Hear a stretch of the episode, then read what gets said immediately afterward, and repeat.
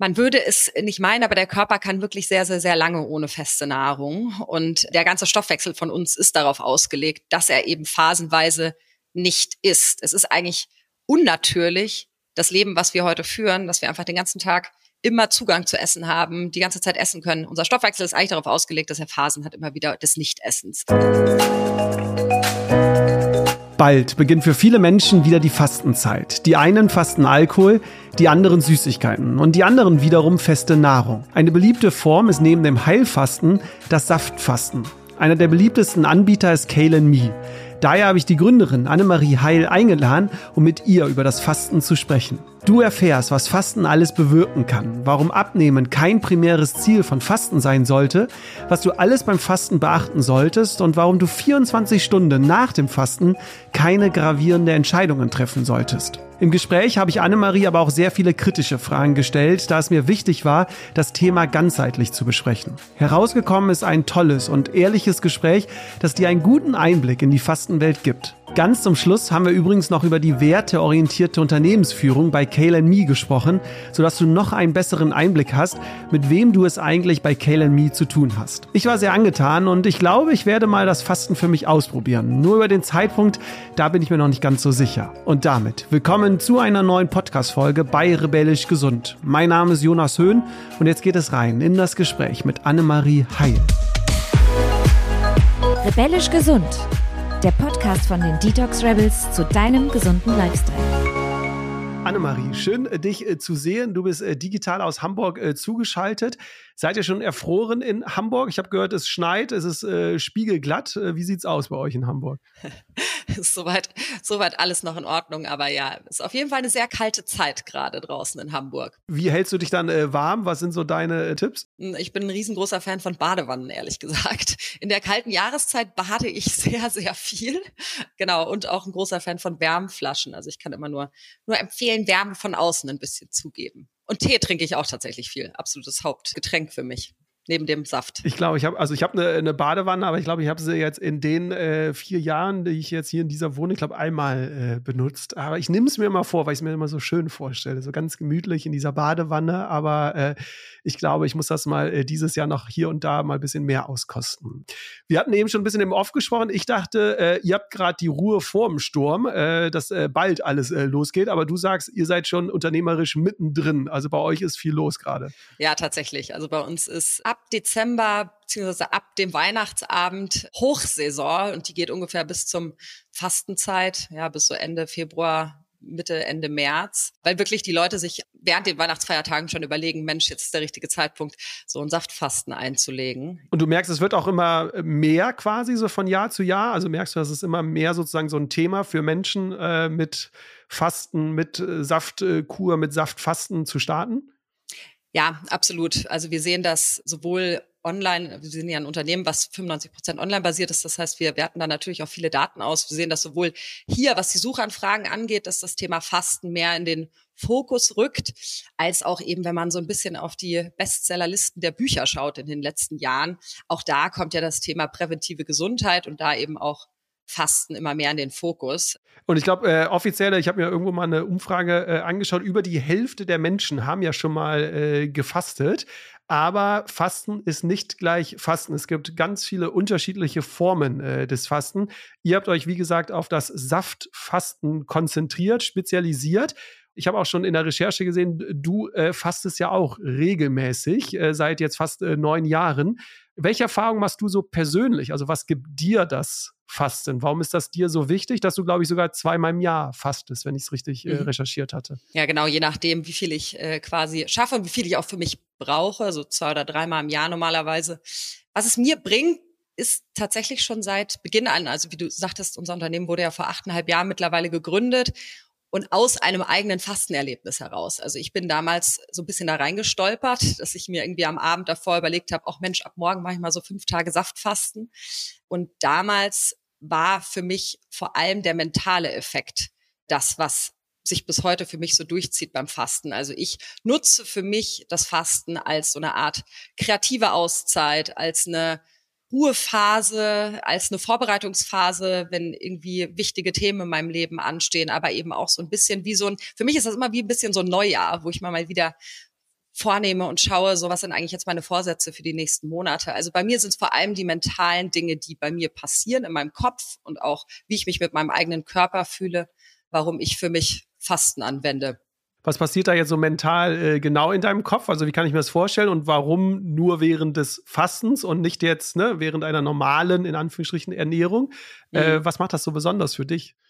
Du hast ja noch kein Fasten bisher ausprobiert, Nein, gell? So hab ich Langzeitfasten.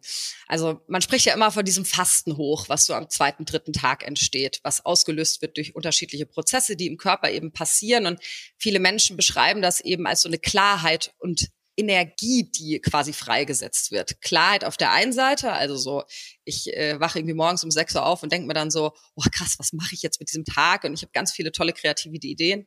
Und auf der anderen Seite eben diese Energie, die auch freigesetzt wird. Also wenn man das erklären möchte, warum das der Körper macht, wenn man mal in die ferne, ferne Vergangenheit blickt, als wir noch Jäger und SammlerInnen waren, damals hatten wir ja auch nicht immer Essen. Aber der Körper hat natürlich irgendwann gestreikt, wenn wir dann halt nichts mehr zu essen hatten und hat gesagt so, hey, du musst jetzt mal gucken, dass du wieder rausgehst und äh, jagen gehst. So. Und das ist das, was eben da eine Energie und warum eben der Körper diese Energie ab einem bestimmten Zeitpunkt freisetzt, damit man eben nicht sich in seiner Höhle zurückzieht und sagt so, oh, keine Ahnung, damals vielleicht Kopfkissen über den Kopf, sondern eben man gesagt hat, ich gehe da jetzt raus. Also das ist so ein bisschen im Stoffwechselprozess der Ursprung, warum wir das als Menschen überhaupt haben. Und deswegen, was ich eben empfinde und was eben passiert, ist eben Klarheit und auch Energie in so einer Kombination.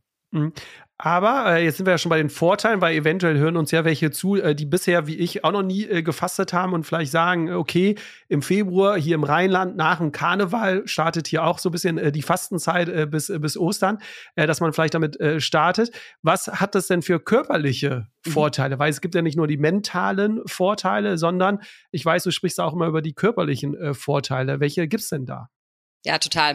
Und ich glaube auch ehrlich gesagt, dass die körperlichen Vorteile und gesundheitlichen Ziele, die dahinter stehen, sogar die weiter verbreitetsten sind. Also ich glaube, ich gehöre zur kleineren Gruppe, dass ich es wirklich für mich mental einsetze.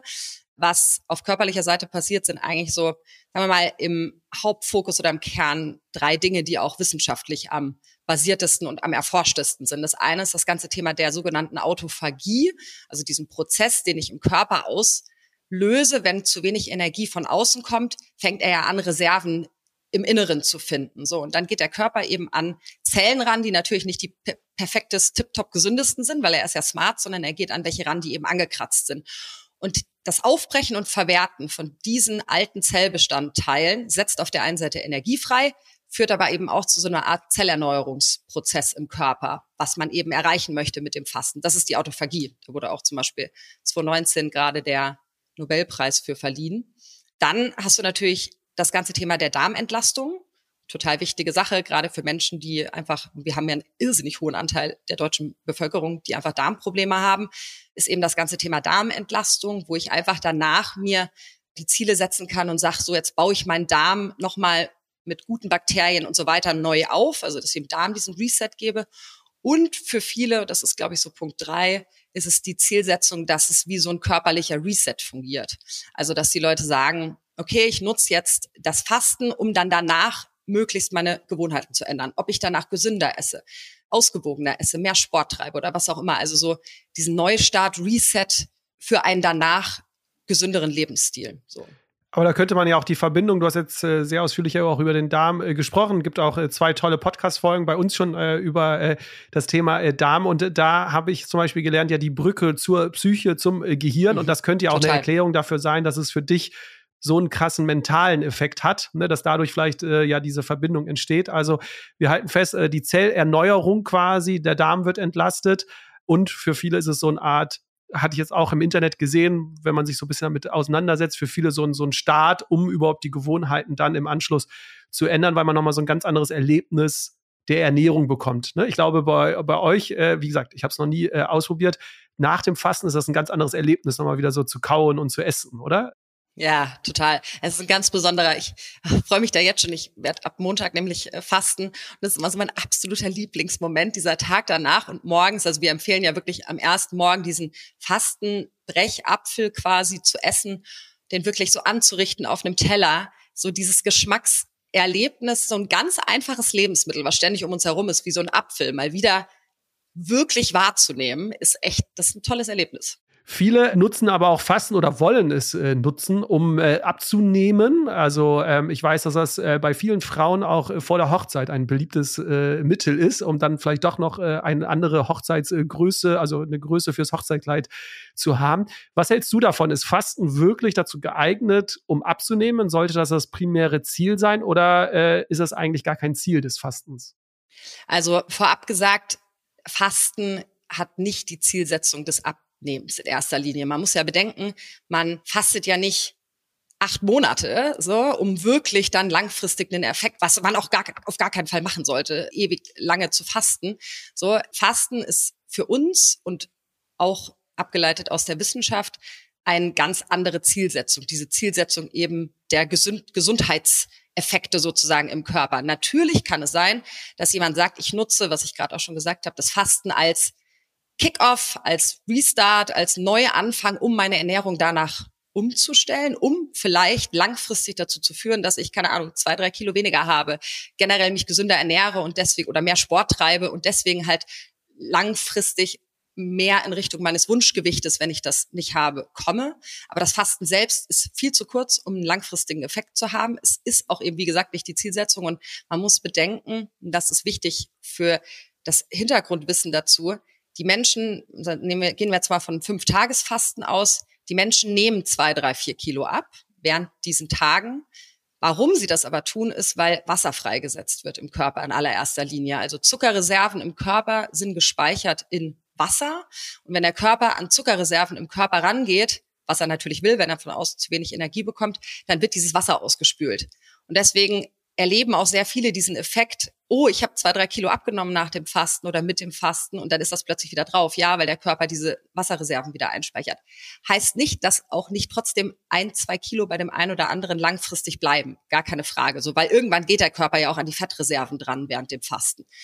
Aber in erster Linie ist das definitiv nicht das Ziel. Und du hast gerade das Thema ähm, vor einer Hochzeit angesprochen. Und ich werde das tatsächlich auch immer mal wieder aus dem Bekanntenkreis gefragt. So, oh, ich habe jetzt irgendein Event Mensch, ich will noch mal so schnell ein Fasten einlegen vorher. Und das ist was, wo ich immer vehement sage, bitte, bitte nicht zu kurzfristig davor. Man ist aufgeregt vorher, eh spielt schon alles verrückt, gerade jetzt beim Hinblick auf so eine Hochzeit. Und wenn ich dann irgendwie bis einen Tag vorher faste, das ist keine so eine wahnsinnig gute Idee. Ja, um es nochmal zu sagen, eben, ich kann natürlich das Fasten als einen Start für einfach eine gesündere Ernährung nehmen. Und das eignet sich unfassbar gut. Und wenige andere Sachen eignen sich so gut, um danach wirklich in die Lebensumstellung zu gehen tatsächlich. Das ist nochmal ein guter Hinweis, dass du das äh, sagst, dass jetzt das äh, Fasten nicht dazu genutzt werden sollte, primär abzunehmen, sondern dass da andere Möglichkeiten gibt, auch langfristig abzunehmen und nicht in einer kurzen Zeit, um dann den Jojo-Effekt äh, wieder zu haben, was du jetzt gesagt hast. Vielleicht da, um noch eine Sache zu ergänzen, das ist vielleicht auch ganz spannend mit dem Blick auf Gewohnheiten zu verändern oder auch Lebensweisen zu verändern. Wir haben gerade im letzten Jahr eine Studie gemeinsam mit einem Arzt zusammen gemacht, um zu, zu sehen, wie lange die positiven mentalen Effekte und die positiven Auswirkungen auf das Leben anhalten nach so einem Fasten du hast dich bestimmt noch nie mit den, mit den Zahlen auseinandergesetzt, wie lang Vorsätze anhalten. Bei irgendwie knapp 40 Prozent der Menschen enden die Vorsätze innerhalb von eins bis fünf Tagen. Also es ist total irre. So. Und beim Fasten konnten wir eben nachweisen, dass es sogar bis zu drei Monate dauert, bis wirklich die gesamten positiven Effekte, die quasi sich dann daraus aufgewirkt haben auf ein gesünderes Leben und so weiter, eben beim Fasten anhalten, weil es natürlich so ein krasser Einschnitt ist mit fünf oder sieben Tagen, wo ich mich mal wirklich ganzheitlich auf meine mhm. Gesundheit konzentriere. Und deswegen, ich kann auf jeden Fall jedem nur empfehlen, der einfach sagt, er möchte langfristig was ändern. Und Gesundheit ist einfach kein Sprint, Gesundheit ist ein Marathon. Und genauso ist auch äh, irgendwie ein gesundes Körpergefühl irgendwie. Und daher ist einfach die, die ehrliche und direkte Aussage, drei Tage mal zu fasten, wird mir nicht langfristig helfen um leichter zu sein. Wir werden gleich noch mal ein bisschen in die Details gehen, wie die Umsetzung funktioniert, was man vorher machen sollte, wie viele Tage und und und. Aber, und äh, das haben wir ja auch im Off äh, besprochen, äh, wie gesagt, wir haben uns äh, im Team ein bisschen vorher äh, eingelesen in das Thema, weil wir uns jetzt nicht tagtäglich mit dem äh, Fasten beschäftigen. Und ähm, ich weiß, und deswegen äh, spreche ich auch so gerne mit dir, weil ihr bei Kale Me euch auch sehr intensiv mit äh, Forschung und Wissenschaft äh, beschäftigen möchtet. Ihr habt sogar Studien auf eurer Homepage sogar äh, angezeigt, dass also wirklich äh, der oder die äh, sich mal da ein bisschen äh, näher mit beschäftigen möchte, findet da bei euch auf jeden Fall schon mal Informationen. Nichtsdestotrotz sind bei mir so ein paar kritische Fragen äh, aufgekommen oder Punkte, die ich jetzt gerne da mit dir einmal kurz äh, besprechen möchte und ähm, vielleicht ja auch den ein oder anderen Skeptiker an dem, der uns jetzt hier zuhört, äh, auch ein bisschen äh, beruhigt, weil was ich so gelesen habe, die ganzen Studien, äh, die du oder die ihr ja auch bei Kellen Me verwendet, ich habe ja eingangs erwähnt, es gibt verschiedene Möglichkeiten zu fasten. Äh, ich glaube, somit die äh, größte und bekannteste und auch, glaube ich, längste ist ja so das Heilfasten quasi. Und wie gesagt, du kannst mich jederzeit äh, korrigieren. Aber wenn ich es richtig gelesen habe, sind diese ganzen Studien mit diesen ganzen Benefits, die du ja auch am Anfang aufgezählt hast, beziehen sich meines Erachtens auf dieses Heilfasten. Also dieses Ziel, über einen längeren Zeitraum keine feste Nahrung zu sich zu nehmen. Und das Ziel ist es, in diesen Fastenmodus zu kommen. Das bedeutet, dass man relativ wenig Kalorien zu sich nimmt, um diese Benefits äh, zu haben. Bei euch ist es aber jetzt so, also bei Kale and Me, dass man ja am Tag sechs Säfte trinkt, also alle zwei Stunden empfiehlt ihr sozusagen. Kannst du mir das mal kurz erklären sozusagen? Also bei, bei diesem Heilfasten trinkt man auch relativ viel. Ab und zu sollte man auch eine Gemüsebrühe zu sich nehmen. Aber warum sollte ich jetzt über den Tag dann doch so viele Säfte zu mir nehmen? wenn eigentlich ja das Heilfasten darauf ausgelegt ist, fast gar nichts zu sich zu nehmen. Das äh, war so ein großes Fragezeichen bei mir. Also da müssen wir vielleicht noch mal ein bisschen tiefer in diese verschiedenen Fastenarten reingehen. Genauso wie du sagst, es gibt eben das sogenannte Heilfasten. In Deutschland kennen wir es vor allem unter Heilfasten nach Buchinger. Und der Inhalt von diesem präventiven Heilfasten ist, dass man versucht, zum einen, ja, wie du schon gerade sagtest, nur Flüssignahrung zu sich zu nehmen oder das macht man dabei.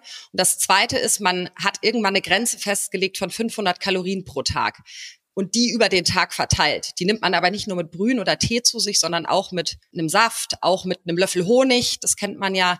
Das heißt, ich habe beim präventiven Heilfasten nach Buchinger habe ich auch meine 300, 400, 500 Kalorien, je nachdem nach welchem Programm ich gehe und auch inkludiert eben mit Säften. Wie ich jetzt in Flüssigform und in Flüssignahrung diese Kalorien zusammensetze, Hauptsache sie sind über den Tag quasi hinweg verteilt, ist eigentlich mal per se egal. So. Warum wir damals mit einem anderen Wort für das Kind in den Markt gestartet sind, ist ein bisschen davon abhängig gewesen, weil das Wort Fasten vor achteinhalb Jahren einfach Angst gemacht hat, vielen, vielen Menschen. Also so dieses, dieses, okay, jetzt fasten. Und viele haben sich das vorgestellt, ich muss krank sein, um zu fasten und so weiter. Deswegen sind wir ein bisschen anders gestartet. Und du hast total recht unsere Fastenarten, die wir anbieten, sind alle auf Saft basiert. Deswegen nennen wir Saftfasten. Das heißt aber nicht, dass wir mit unseren Programmen nicht eigentlich mit im Heilfastenbereich quasi liegen. Also müssen wir vielleicht kurz einen Blick auf unsere Produkte werfen. Wir haben einmal wirklich präventives Heilfasten nach Buchinger. Da habe ich nur 350 Kalorien am Tag, aber aufgeteilt auf vier äh, Säfte inklusive einem Infused Water und auch Brühen und Tee. Dann haben wir ein Programm oder zwei Programme im Saftfastenbereich, was wir auch eben so nennen, Saftkurbereich, wo man aber bei einem dieser Programme, was nur Gemüse ist, auch bei 500 Kalorien liegt. Und dann haben wir unsere Standardkur, mit der wir am Anfang gestartet sind. Und die hat eben 750 Kalorien. Das heißt aber nicht, dass ich nicht trotzdem in diese heilenden Effekte des Fastens reinkomme. Es ist einfach nur das präventive Heilfasten nach Buchinger hat irgendwann mal eine Grenze von 500 Kalorien zu sich gesetzt. Aber auch bei 750 Kalorien geht der Körper irgendwann an die Reserven ran. Wichtig ist eben nur, und das muss man immer im Hinterkopf natürlich bei Fruchtsäften behalten, dass die nicht alle auf einmal natürlich getrunken werden, sondern man immer wirklich diese zwei, zweieinhalb Stunden zwischen dem einen und dem anderen Saft hat, damit der Körper immer wieder danach in diesen Modus kommt, ich krieg jetzt zu wenig von außen hinzugeführt. So. Das wäre mir nämlich meine nächste Frage gewesen, weil ich hatte auch diese Grenze 500 Kalorien, ne, ähm, dass das sozusagen das Maximum ist, sozusagen, um diese wissenschaftlich basierten äh, Vorteil auch wirklich äh, zu bekommen. Und da war dann so meine Frage, wie viele Kalorien haben denn jetzt eure Säfte? Ne? Weil ich stelle mir so vor, mit sechs Säften so, ich habe mal ab und zu mal auf die äh, Nährwerte geschaut, aber sozusagen ihr, um das zusammenzufassen, ihr habt das auf dem Schirm und ihr bietet deswegen auch genau. diese unterschiedlichen Programme an die Mehrheit eurer Programme, also zwei Stück sind unter diesen 500 äh, oder bis zu 500 und nur ein Programm quasi äh, leicht über 500 Kalorien. Okay. Genau. Und da ist auch nochmal wichtig, wie gesagt, wir sind vor achteinhalb Jahren das war unser erstes Produkt damit gestartet. So habe ich eben auch zum Fasten gefunden. Wenn mir jemand damals gesagt hätte, faste mal mit 350 Kalorien, hätte ich davor Angst bekommen. Und dadurch, dass ich wusste, okay, ich habe immer noch sechs Säfte am Tag, wo sogar noch Obst auch mit drin ist. So, das ist ja auch Gemüsesäfte in Deutschland. Das ist noch nicht so lange her, dass jemand sich gefreut hat, wenn es hieß, also nur ist nur Gemüse Sellerie, quasi Saft. drin. Ja, genau. So, das war eine Zeit, da war rote Beete nicht in Säften. Somit haben wir versucht, so ein bisschen denjenigen, die vor allem davor zurückschrecken, einfach einen zugänglichen ersten Schritt anzubieten. Man sieht auch total in unseren Zweit-, Dritt-, Viert-, Fünft-KäuferInnen oder KundInnen, die dann schon wirklich das dritte, vierte Mal mit uns gefastet haben. Die meisten machen die Standardkur nicht mehr, sondern gehen und trauen sich wirklich hin in Richtung präventives Heilfasten. Wir sagen nur immer, lieber generell einfach für sich einen Weg zu finden, wie man das Fasten einbindet. Und natürlich ist der Effekt körperlich und auch mental ein größerer, wenn ich weniger Kalorien habe.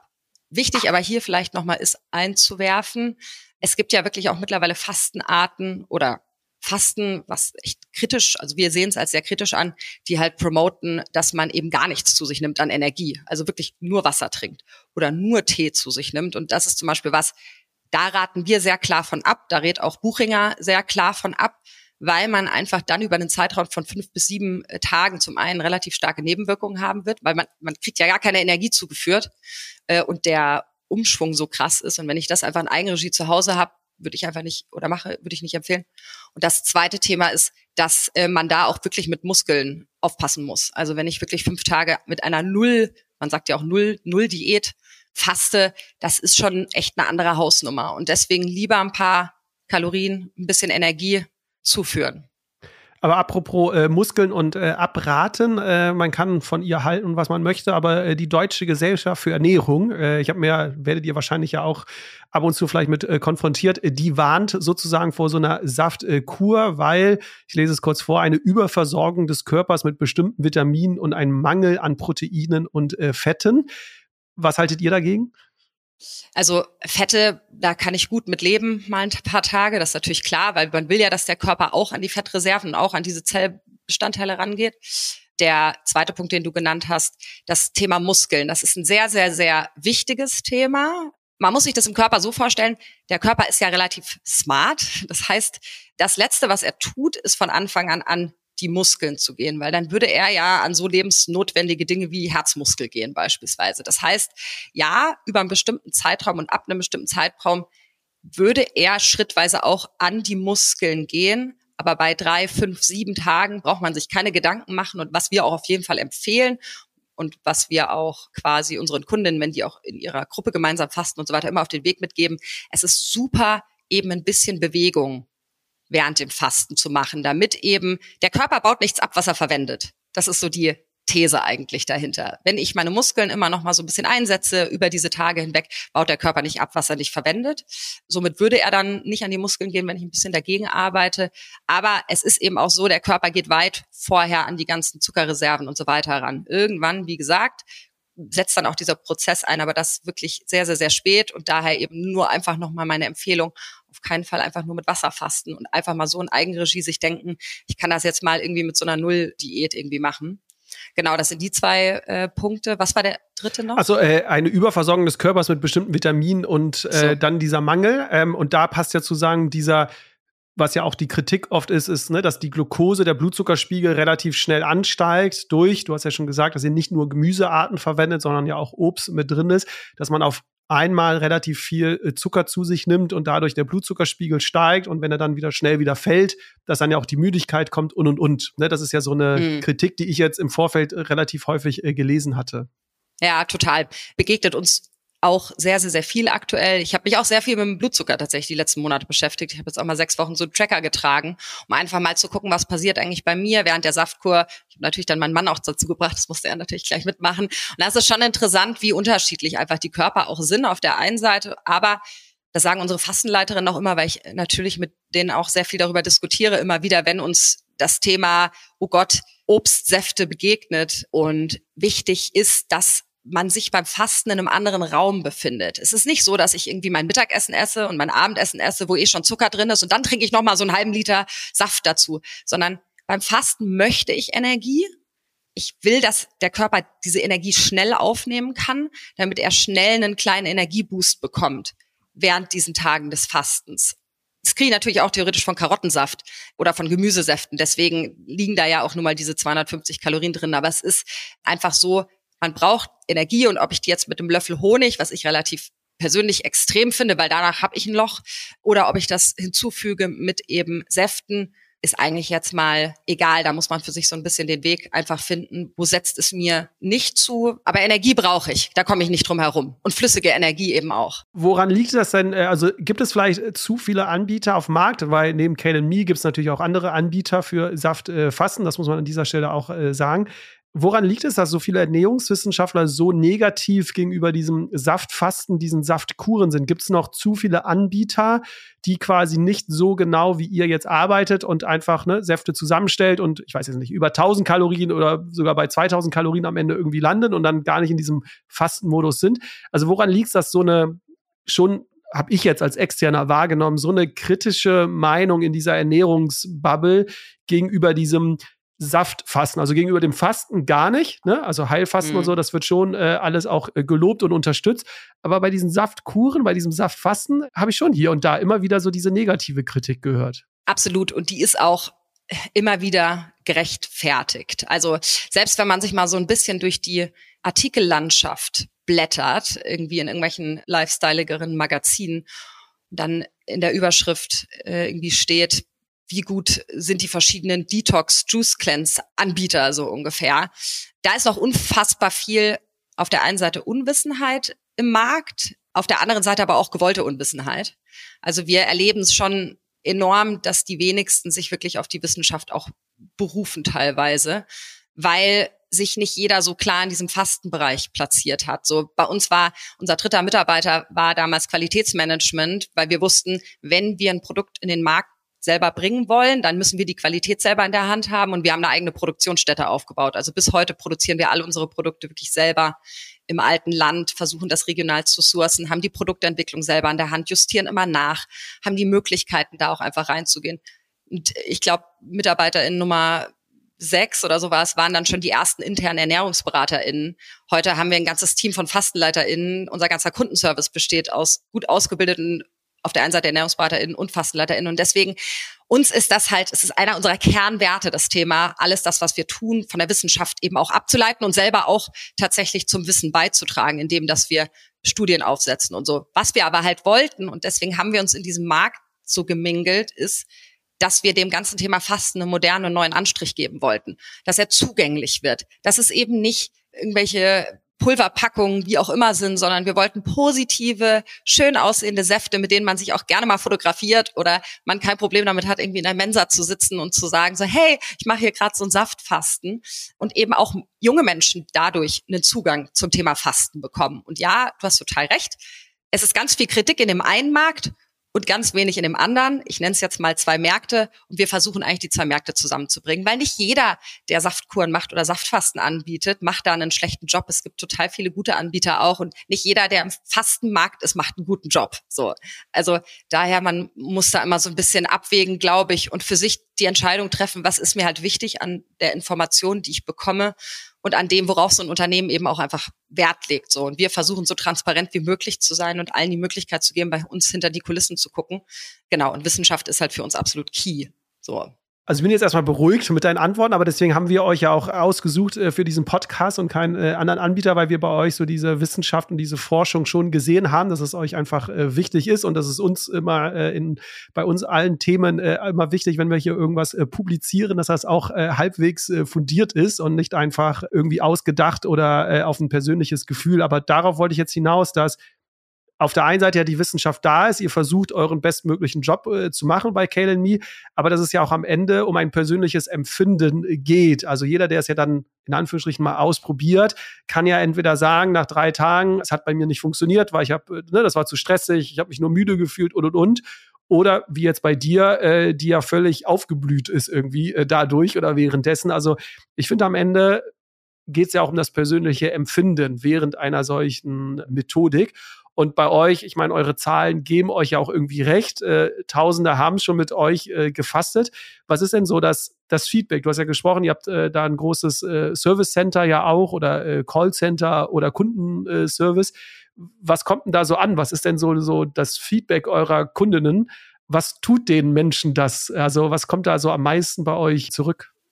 Gute Frage, weil es natürlich so unterschiedlich ist. Also bei manchen ist das Erlebnis gar nicht so toll wie man vielleicht vorher sich vorgestellt hat, dass es gar nicht so toll ist.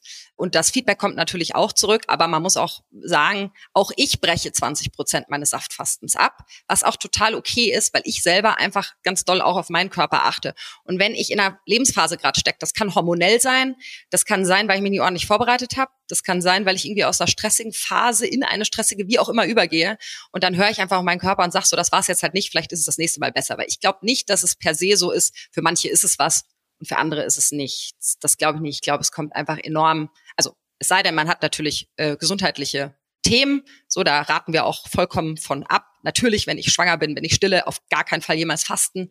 Wenn ich andere gesundheitliche Themen habe, wo ich Medikamente einnehmen muss, immer mit dem Arzt äh, rückklären. Aber ansonsten, wenn ich ein gesunder Und bei Essstörungen, wenn wir gerade bei dem Thema ja, sind, ja, ne, ja, für wen es nicht Fall. geeignet ist, also für genau. schwangere, stillende Menschen, äh, wenn irgendwelche anderen äh, Krankheitsbilder vorliegen und Menschen mit äh, Essstörungen, für die Absolut. ist sozusagen Fasten nicht geeignet. Haben wir irgendwas vergessen, nur dass wir das einmal kurz auch abgehakt haben? Oder? Halt alle Themen wie Diabetes und so weiter. Und ähm, wir sagen immer, wenn man unter 18 vollkommen klar, Wachstumsphase auf gar keinen Fall fasten. Und wenn man über 70 ist, sollte man zumindest mit dem Hausarzt einfach mal abklären, wie schaut's aus, weil vielleicht nimmt man einfach noch ein bisschen Proteine währenddessen dann zusätzlich zu sich. Aber ansonsten, genau, und dann halt alles genau, Diabetes oder sowas habe ich gerade schon gesagt. Halt genau, hast du schon gesagt, das ja. äh, haben wir das, nur dass wir das einmal abgehakt haben, damit äh, genau. äh, auch äh, die Zuhörer und Zuhörerinnen wissen, für wen es geeignet ist. Aber wir wollten über die Erfahrungen äh, äh sprechen. Gibt's, vielleicht gibt es ja auch, wenn du sagst, es ist so unterschiedlich und so individuell, gibt es irgendwie eine Geschichte, eine Erfahrung, die dich irgendwie berührt hat jetzt in den, den fast ja neun Jahren, die es euch jetzt so gibt? Ja, es gibt äh, tatsächlich unzählige. Also wir haben wirklich viele, viele Menschen, die uns im Nachhinein dann irgendwie schreiben, so, oh, das hat so viel in meinem Leben verändert, entweder strukturell, aber eben auch wirklich gesundheitlich. Und ich kann jetzt von so zwei, drei Einzelgeschichten vielleicht erzählen. Also es gibt Menschen, die haben danach wirklich irgendwie endlich die Entscheidung treffen können, ihren Job zu kündigen, indem sie total unglücklich waren. Oder die haben Entscheidungen irgendwie getroffen, dass sie sich von Dingen in ihrem Leben trennen, die sich einfach schon sehr, sehr, sehr lange irgendwie durchgezogen haben. Gibt aber auch wirklich diejenigen, die danach endlich irgendwie zum äh, Thema Sport gefunden haben und das halt so für sich einfach ähm, als immer wieder wiederkehren da eigentlich ein bisschen so wie Meditation und Yoga, dass das für die dann so eingeflossen ist als so eine wiederkehrende Gesundheitsmaßnahme, um sich dann immer wieder da vor Augen zu halten, dass das eben wichtig ist im Leben.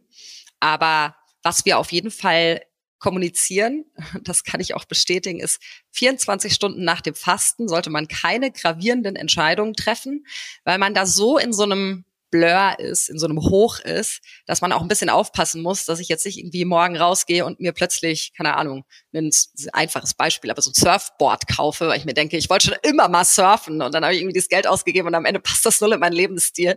Also man muss so ein bisschen gucken, dass man da diese 24 Stunden ja nicht zu wilde Entscheidungen trifft. Das ist, glaube ich, ein guter äh, Hinweis. Wir hatten aber eben über die, oder du hast die angesprochen, die Lebensumstände, dass, ne, dass du 20 Prozent äh, dann doch abbrichst, weil es irgendwie doch zu stressig ist oder oder. Wann ist denn der richtige mhm. Zeitpunkt? Also ist jetzt, sollte man das in einer Phase machen, wo, wo wenig los ist, wo, wo viel los ist? Also was, was würdest du empfehlen? Ich weiß auch, ihr sprecht immer über, ne, ist Wochenende geeignet unter der Woche, aber was würdest du sagen, wenn man sich jetzt überlegt, wann man damit starten könnte oder möchte? Welcher Zeitpunkt, Zeitraum ist da so am besten? total individuell. Also eine Sache, die natürlich am individuellsten ist, ist diese, diese Entscheidung zwischen faste ich unter der Woche oder am Wochenende. Ich bin jemand, ich faste unter der Woche. Am Wochenende fällt es mir unfassbar schwer. Dann die Entscheidung darüber, natürlich in allererster Linie, wie lange möchte ich fasten und dann, was passiert in dieser Länge des Fastens in meinem Leben? Kann ich vielleicht einen Zeitpunkt auswählen, wo einfach so sozial gesehen ein bisschen weniger stattfindet? So. Oder äh, ist das vielleicht auch eine Phase, wo ich etwas mehr Ruhe habe? Ich bin jemand, ich esse nicht, wenn ich im Stress bin. Deswegen sind die stressigsten Phasen für mich meist die besten Phasen, weil ich dann eigentlich noch regelmäßiger esse, als ich das tun würde in nicht stressigen Phasen, ohne das Saftfasten. Für andere ist das ganz anders. Die brauchen wirklich Lebensmittel und Essen während einer stressigen Phase. Da ist das vielleicht eben nicht der beste. Da muss man wirklich so ein bisschen so bei sich vorhorchen. Aber was ich auf jeden Fall mitgeben kann, Nicht jeder hat Nebenwirkungen, aber manche haben Nebenwirkungen. Die Nebenwirkungen, die am weitesten verbreitet sind, sind Kopfschmerzen, weil ich beispielsweise zu viel Kaffee vorher trinke oder doch zu zuckerhaltig vorher gegessen habe. Kopfschmerzen gehört dazu. Und das zweite ist auch mal Müdigkeit, vor allem so am zweiten Tag, wenn der Körper im Stoffwechsel umsteigt auf den Fastenstoffwechsel.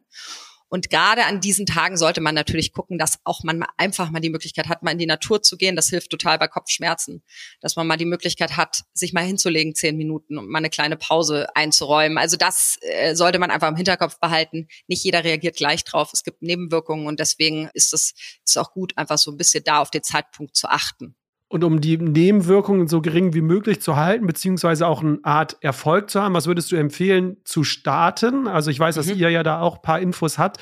Was eignet sich zum Start? Was sollte ich da machen, um mhm. so bestmöglich durch die Fastenzeit zu kommen? Die Vorbereitungen, die Tage davor sind wichtig, dass das Erlebnis gut verläuft. Das hat aber eigentlich keinen gesundheitlich-körperlichen Effekt. Also wenn ich jetzt heute Abend Steak esse und morgen starte ich ins Fasten, ist jetzt nicht dramatisch, aber es ist ein ziemlich abrupter Moment für den Körper, was tendenziell zu mehr Nebenwirkungen führt. Hinten raus nach dem Fasten, das ist vor allem wichtig, damit sich der Darm langsam wieder an feste Nahrung gewöhnen kann. Also das ist wirklich ein medizinisches Thema. So und deswegen, was ich gerade schon gesagt habe, die Vorbereitung ist das A und O, damit man gut durch die Fastentage kommt. Und was kann ich tun? Ich kann natürlich schon einfach ein paar Tage vorher wirklich anfangen, weniger Kaffee zu trinken. Also man glaubt es gar nicht, wie viele Menschen einfach wirklich Entzugs Erscheinungen haben durch Kaffee, habe ich auch immer wieder, und obwohl ich nur zwei Tassen Kaffee irgendwie morgens trinke, aber trotzdem merke ich den Kaffee. Das zweite Thema ist wirklich schon äh, zuckerarm zu essen, weil wir haben vorhin schon kurz über den Blutzuckerspiegel äh, gesprochen. Dadurch, dass der glykämische Index, der von Obst und von den Produkten sozusagen, die wir in den äh, Säften verarbeiten, niedrig ist, fällt trotzdem der Blutzuckerspiegel einfach ab während diesen Fastentagen, wenn ich sonst einfach sehr viel, weiß ich nicht, weißes Brot, Pasta und so weiter esse. Und deswegen da sollte man auf jeden Fall darauf achten, dass man schon Zucker reduzierter isst der Tag direkt davor ist enorm wichtig. Leicht essen schon am Abend, vielleicht auch schon am Mittag, dass man abends nur noch so ein Süppchen isst. Und was man natürlich machen kann, und das hilft echt, ist abführen. Also ähm, es gibt ja die verschiedensten Varianten, dass man entweder eben. Das ist schon eine Empfehlung, also bevor ja. man startet, mit so Abführmittel zu arbeiten. Ja, also es fällt einfach leichter, das Fasten. Wenn einmal der Darm wirklich entleert ist, weil man muss sich das ja so vorstellen, der Darm, wenn nichts mehr nachkommt, dann suggeriert der Darm, oh, ich habe Hunger, ich habe Hunger, ich, also nicht der Darm in dem Sinne, aber der Darm gibt die Signale ans Gehirn und sagt eben, es kommt nichts mehr nach, bitte äh, füttere äh, mich. Dadurch wird eben Hungergefühl ausgelöst. Und wenn ich natürlich einmal den Darm entleere, dann ist das einfach schon mal nicht mehr der Fall. Und ich habe jetzt verschiedene Varianten. Entweder führe ich wirklich davor ab, also am Tag davor, weil sowas wie Glaubersalz beispielsweise ist während dem Fasten viel zu intensiv für den Magen, Darm und so weiter. Das sollte man auf gar keinen Fall machen. Daher entweder am Tag davor wirklich abführen. Es gibt auch eine schöne andere Variante mittlerweile. Das ist so eine fermentierte Pflaume. Die bieten wir bei uns zum Beispiel auch an. Das ist so ein bisschen ein sanfteres Abführen. Das fällt vielen leichter, weil es auch einfach nicht so eklig schmeckt wie Glaubersalz. Ich hatte so die erste Erfahrung, weil ich hatte eine Darmspiegelung jetzt äh, letztes mhm. Jahr mal gemacht, äh, zum ersten Mal. Und äh, da habe ich vom Arzt äh, diese Darmabführmittel äh, bekommen. Das war nochmal ein anderes Erlebnis. Aber da wurde mir gesagt beim Arzt, weil der Darm ja einmal komplett entleert wird und so, dass schon ab und zu mal, je nachdem, das Immunsystem natürlich dann auch dadurch anfälliger ist. Ist das auch so eine vielleicht Nebeneffekt oder Nebenwirkung beim Fasten, dass das Immunsystem nicht ganz bei 100 Prozent ist? Äh, also es äh, ist mir jetzt gerade so in den Sinn gekommen oder gibt es da gar keine Erfahrung oder gar nee. keine? Nee, ne? Okay. Da gibt es gar keine Erfahrung. Es ist tatsächlich eher so, dass es Studien gibt darüber, dass das Immunsystem eher stärkt noch. Ich bin nur auf das Thema gekommen, weil ich habe mit der Arzthelferin, du musst dir vorstellen, ich lag da und äh, bevor ich dann die Narkose bekommen habe, äh, war da eine Arzthelferin und wir haben so ein bisschen gesprochen und dann meinte ich so, und dann sind wir irgendwie auf das Thema gekommen, dass viele Menschen diese Abführmittel auch verwenden, um halt abzunehmen quasi. Ne? Ja. Ne? Und dann haben wir so ein bisschen darüber gesprochen, so, weil ich so dachte, stimmt, wenn Menschen doch abnehmen wollen, könnten die sich doch jetzt hier jedes Jahr äh, ne, solche Abführmittel bestellen und das dann immer wieder machen. Und dann meinte sie, oh nee, ähm, weil je öfters ich das mache, sozusagen über ein Jahr verteilt, desto eher wird das Immunsystem dann angegriffen, weil ne, wenn der Darm einmal ausgespült wird, gehen ja auch alle Nährstoffe, alles ne, geht raus quasi. So hat es mir versucht zu erklären. Und so sind wir dann auf die Idee gekommen, warum bisher noch keiner das so genutzt hat zum Abnehmen und so, weil, wie gesagt, das Immunsystem sehr stark drunter leiden würde. Deswegen ist das Thema gerade bei mir aufgekommen. Aber da ist tatsächlich interessant, welchen Effekt hat es, dass man dann danach so bedacht den Darm wieder aufbaut. Das ist vielleicht diese Gegenwirkung. Aber das nehme ich nochmal mit. Das finde ich eine interessante Fragestellung. Ist nur, wie gesagt, in diesem Gespräch mit dieser Arzthelferin äh, entstanden. Aber äh, deswegen kam es gerade so, dachte ich so, weil du jetzt darüber gesprochen hast. Okay, also der Start ist schon wichtig, die Planung auch, aber nicht nur vorher, sondern gerade nach dem Fasten da besonders aufzupassen, äh, wie man wieder feste Nahrung zu sich ja. nimmt, dass es nicht zu schnell passiert quasi. Also man kann auch, wenn man eben zu starke Nebenwirkungen hat, während dem Fasten noch über eine andere Art währenddessen abführen und das ist ja der sogenannte Einlauf, also dass man wirklich währenddessen einfach nochmal den Darm zusätzlich entleert. Kann man theoretisch auch woanders machen. Es gibt jetzt überall diese Hydrokolonnenkuren bei Heilpraktikern und so weiter, äh, dass man dort das machen lässt, wenn man sich das selber nicht so zutraut. Okay, du hast, glaube ich, ganz gute Einblicke äh, gegeben, ähm, wie dieses Fasten funktioniert, worauf äh, zu achten ist. Jetzt ist natürlich die Frage, aber das hast du ja schon beantwortet, man kann es natürlich auch selbst machen, also ohne eure Säfte, sondern selbst sich die Säfte zubereiten. Da habe ich nur ein spannendes äh, Experiment auf YouTube gesehen, kann ich auch nur hiermit empfehlen, weil da gab es ja einen äh, YouTuber, äh, jetzt komme ich auf den Namen nicht, äh, der immer 30 Tage irgendwas testet und er hat das Fasten auch getestet quasi. Und er hat das nochmal so durchgerechnet und hat das auch mal selbst versucht mit Zubereitung. Und er hat das dann mal so zusammengerechnet und eigentlich ist es plus minus null rausgekommen, was äh, die Kosten angeht. Also der Aufwand, das alles zu kaufen, dann das sauber machen, aber auch die Lebensmittel selbst. Er hat da jetzt gar keinen großen Unterschied gemerkt zu den gekauften Kuren. Ist das so, was du auch unterstreichen würdest? Das ist klar, man kann es selbst machen. Ist es aber ein finanzieller Aspekt, dass das da sich gar nicht groß irgendwie unterscheidet? Oder wie, wie siehst du das? Ja, total. Das ist ein Convenience-Thema. Also diejenigen, die sagen, so, boah, den Stress, den will ich mir jetzt nicht geben, da ist einfach so eine fertige Lösung ganz gut. Und man hat ja bei uns auch nicht nur die Produkte. Wir sagen eigentlich mittlerweile immer, Produkt ist so ein bisschen so ein Seitending. Eigentlich der Wert, der bei uns mitkommt, ist eigentlich das ganze Wissen und die Begleitung, die man auch vom Kundenservice und von unserem Team der FastenleiterInnen hat. Daher produktseitig, klar, kann mir auch Säfte so, zu Hause selber pressen. Ist einfach ein unfassbarer Aufwand. Das ist äh, so. Also wir haben auch, jedes Jahr lassen wir immer einmal eine eine Mitarbeiterin das wirklich selber nochmal testen und haben das auch immer mal schon mitgefilmt und so weiter. Es ist einfach ein Aufwand. Dann am Ende schmeißt man noch die Hälfte weg, weil man ja dann doch nicht das ganze Netz Zitronen auf äh, verwendet und so. Aber wir sind Anbieter eben für diese Convenient-Lösung mit eben auch dem ganzen Wissen, was ich dazu mitvermittelt bekomme.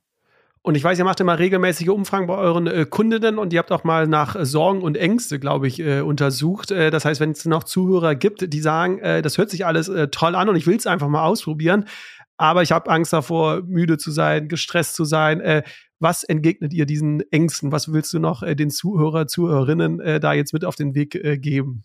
Die Hauptangst, die immer als allererstes tatsächlich genannt wird, ist, dass die Leute Angst haben, es nicht durchzuhalten und dass sie zu viel Hunger haben. Da können wir auf jeden Fall beruhigen, denn man würde es nicht meinen, aber der Körper kann wirklich sehr, sehr, sehr lange ohne feste Nahrung. Und der ganze Stoffwechsel von uns ist darauf ausgelegt, dass er eben phasenweise nicht isst. Es ist eigentlich unnatürlich, das Leben, was wir heute führen, dass wir einfach den ganzen Tag immer Zugang zu Essen haben, die ganze Zeit essen können. Unser Stoffwechsel ist eigentlich darauf ausgelegt, dass er Phasen hat, immer wieder des Nichtessens. Deswegen kriegt ja auch dieses ganze Thema Intervallfasten so einen unglaublichen Raum mittlerweile. Und daher, die Angst kann ich wirklich nehmen. Es ist weit, weit unschlimmer, als man denkt. Und die Angst dessen, dass man es nicht aushält, weil man so schlimm Hunger hat, die braucht man nicht zu haben. Wichtig ist einfach nur gute Vorbereitung, macht am Ende das Erlebnis aus. Und das hat man selber in der Hand. Zum Abschluss äh, will ich jetzt mit dir noch über ein Thema sprechen, weil wir beschäftigen uns ja auch mit äh, gesunden Arbeitgebern. Also was machen Unternehmen quasi für ihre Mitarbeiter und Mitarbeiterinnen? Wie können wir Rahmenbedingungen schaffen, damit äh, Mitarbeitende mehr Lust als Frust am Arbeitsplatz äh, verspüren und auch gesund durch den Alltag gehen? Und da ist mir, wie gesagt, in der Recherche aufgefallen, dass für dich Werte eine große Rolle spielen. Deswegen dachte ich, ich, äh, wir nutzen jetzt mal die Zeit hier am Ende noch, um so ein bisschen Einblick auch bei euch oder zu dir als Gründerin zu, zu bekommen. Was ist dir wichtig? Weil, wie gesagt, du findest wertegetriebenes Unternehmertum, das kann man mit dir verbinden. Was ist dir denn da so wichtig als Unternehmerin? Mein absolutes Lieblingsthema sind Werte. Ich glaube teilweise schon, ich habe es gestern, habe ich es in, in, einem Gespräch mit jemand anderem, habe ich ihm gesagt, ich glaube, ich bin fast schon ein bisschen wertefanatisch. Aber ich bin einfach der Meinung, dass wir halt so viele Themen da draußen haben in der Welt.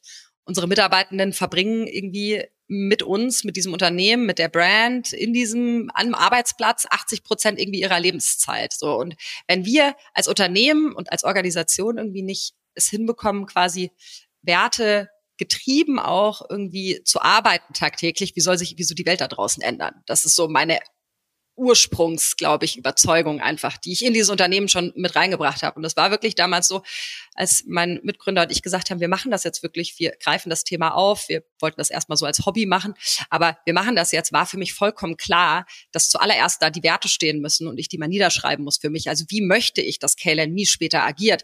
Weil KLME bin ich ich, KLME ist nicht Konsti, KLME ist nicht eine Einzelperson, KLME ist mittlerweile einfach eine Organisation, die einen eigenen Charakter hat. So und somit habe ich mich damals wirklich hingesetzt und von Anfang an niedergeschrieben, so dass das sind unsere Werte, nach denen wir handeln wollen, damit auch im tagtäglichen uns einfacher fällt, einzuschätzen, was würde jetzt eigentlich KLMI machen? Weil es ist irrelevant, was ich darüber denke oder was Konsti als Einzelperson, weil wir sind Fehler behaftet so und wir haben eigene subjektive Meinungen, aber wir müssen ja KLMI fragen, wie KLMI agiert so und für KLMI steht seit Anfang an beispielsweise das Thema Nachhaltigkeit ganz weit vorne und das findet sich nicht nur in unserer Verpackung, das haben wir so durchseziert, wie unsere Verpackung, wie der Versand aufgestellt ist, wie wir die Rohstoffe einkaufen und so weiter. Das verbindet sich oder findet sich eben auch in unserem Produktversprechen, dass wir halt sagen, denn Fasten ist halt keine kurzfristige Diät, sondern das ist ein nachhaltiges, langfristiges Versprechen, wenn ich dafür was tue, in ein gesünderes Leben quasi reinzukommen. Es ist eben ein Marathon und es ist kein Sprint, so.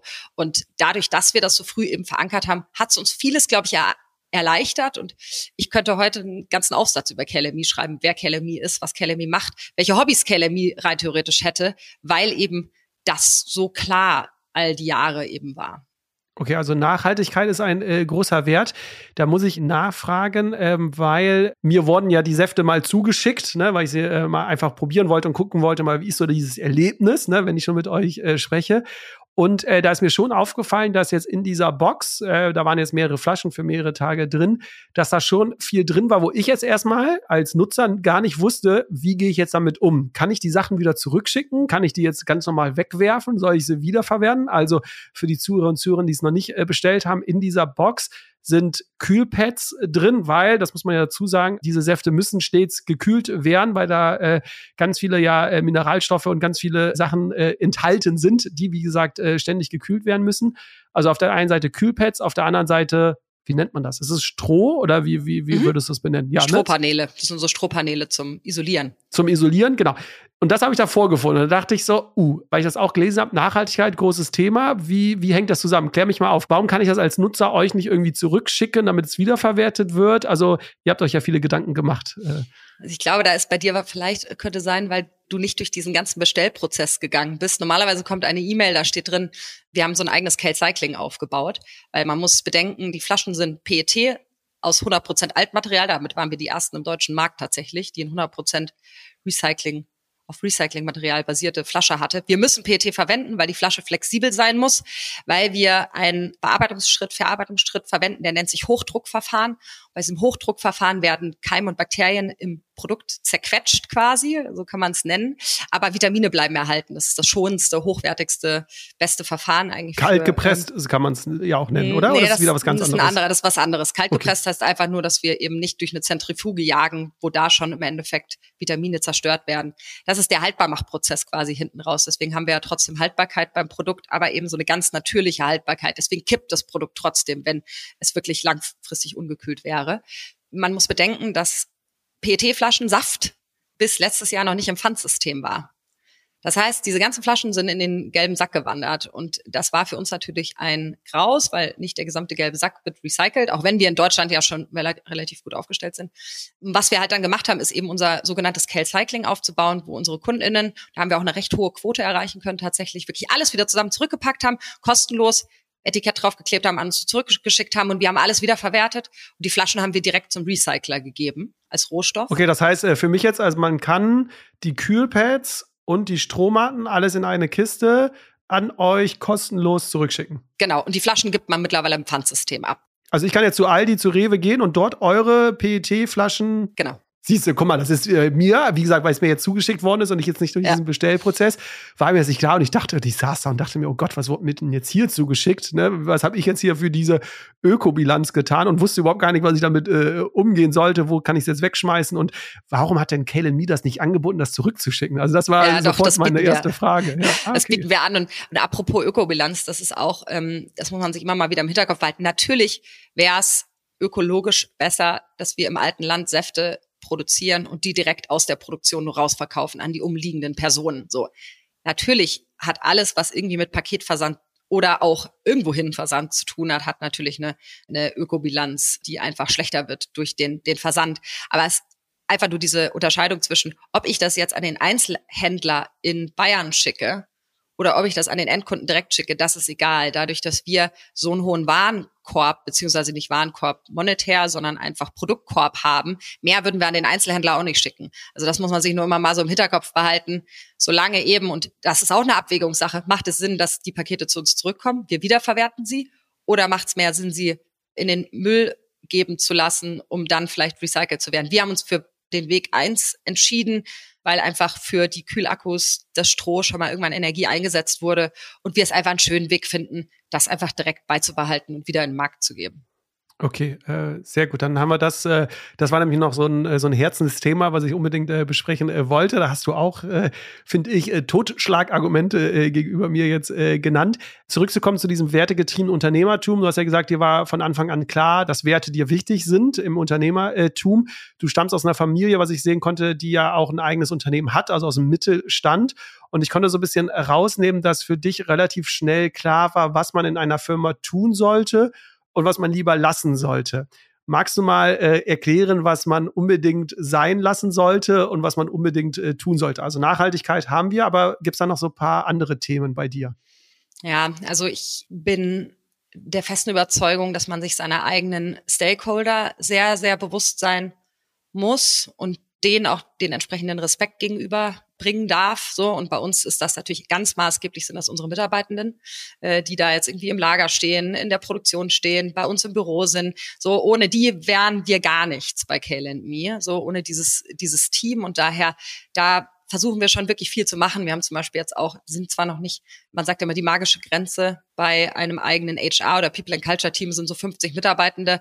Wir haben uns davor schon dazu entschieden, so jemanden einzustellen, damit eben wirklich nicht nur ich ab und zu, wenn ich mir mal einen Termin einstelle, mir darüber Gedanken mache, wie geht's eigentlich meinen Mitarbeitenden, sondern jemand die ganze Zeit dafür zuständig ist und den ganzen Tag rein investiert, weil es sind einfach unsere wichtigsten Stakeholder, so und StakeholderInnen.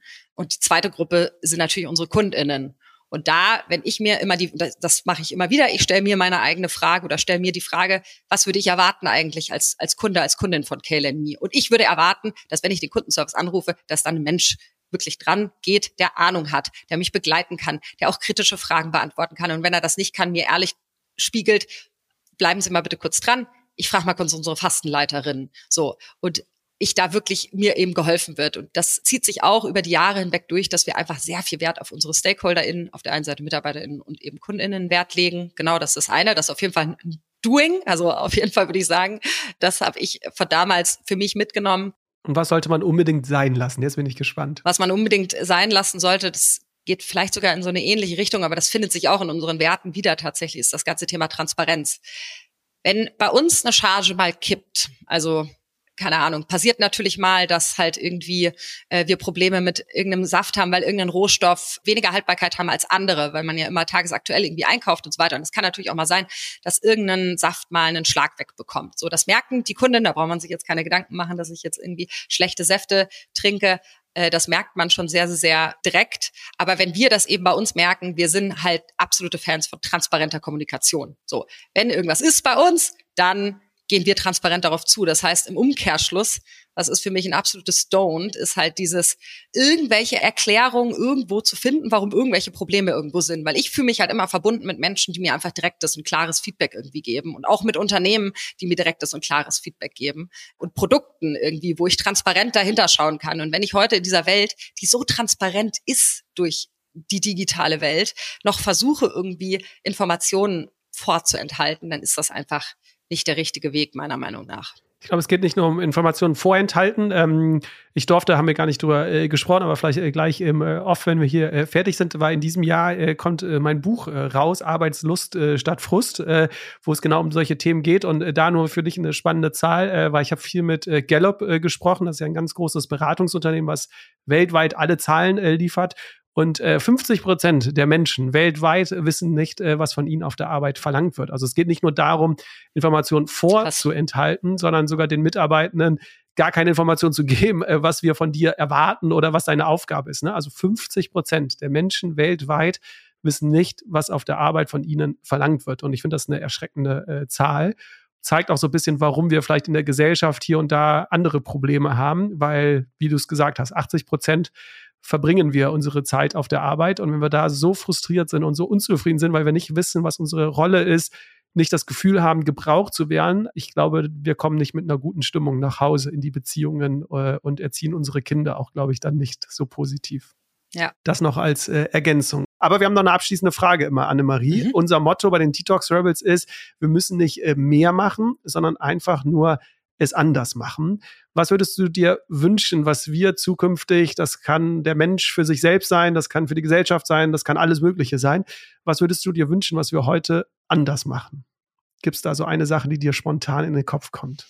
Ja, ich beschäftige mich aktuell natürlich, ist, ist jetzt wieder im Dunstkreis der Medizin, aber ich beschäftige mich einfach enorm gerade mit dem ganzen Thema, wo befinden wir uns im Moment mit unserem Gesundheitssystem hier auch in Deutschland. Und ich bin der Meinung, was wir anders machen müssen hier ist, dass wir wieder mehr die Verantwortung in die eigene Hand nehmen für unsere eigene Gesundheit. Wir sind einfach in Deutschland daran gewöhnt, einfach abzuwarten, bis man irgendwann krank ist und dann löst das schon das System. Das wird aber nicht langfristig einfach so sein und es ist auch nicht der Longevity-Weg, sagen wir es mal so. Es ist nicht der Weg, dazu, der dazu führen wird, dass wir alle nicht 120, darum geht's gar nicht werden, aber dass wir zumindest bis 80 gesund bleiben. Das System, so wie wir es aktuell haben, hat einfach keinen Raum in dem Sinne für Prävention, zumindest nicht viel Raum. Und ich würde mir wünschen, dass alle mehr realisieren, dass Gesundheit auch ein Thema der eigenen Verantwortung ist. Das ist ein äh, schöner Vorsatz, ja auch vielleicht für dieses äh, Jahr, weil wenn die Folge rauskommt, wir haben noch äh, Januar, dann äh, haben noch ganz viele äh, elf Monate äh, vor sich. Wer jetzt äh, mit einer mit dem Saftfasten äh, starten möchte, es gibt wie gesagt verschiedene Anbieter. Ein Anbieter ist äh, Kale and Me. Äh, ihr findet dort äh, alles äh, online. Ihr seid da sehr präsent auch auf den Social Media Kanälen. Äh, wie gesagt, da kann man sich auch nochmal die Studien durchlesen. Da gibt's wirklich ganz viele Hintergrundinformationen. Und wer mehr über dich, Annemarie, erfahren möchte, du hast jetzt, ich glaube, im letzten Jahr so ein bisschen angefangen, auf LinkedIn ein bisschen mehr zu teilen, was so in eurem Unternehmen alles so losgeht. Ähm, dort wird man dich unter Annemarie Heil äh, finden. Und äh, ihr seid ganz neu im äh, Podcast-Game äh, mit drin. Das noch als letzter äh, Werbeblock. Äh, Healthy Habits. Wer da mal reinhören möchte, der wird dann äh, Annemaries Stimme. Und äh, du nimmst es, ich weiß gar nicht mit wem es auf, aber mit einer Kollegin, glaube ich, oder? Genau, mit unserer ähm, Leiterin des Fastenleiterinnen-Teams. Die macht bei uns auch diese ganzen äh, Wissenschaftsthemen und Studien und so, also mit Stella gemeinsam. Genau, es geht rundum ums ganze Thema Fasten, aber eben auch, äh, wir werfen jedes Mal auch so ein bisschen den Blick auf irgendein Thema der präventiven Gesundheitsforschung. Also da kann man äh, sicherlich mal reinhören. Und ja, Annemarie, vielen, vielen Dank für den Einblick. Vielen, vielen Dank für die Einladung, Jonas. Hat mir sehr viel Spaß gemacht.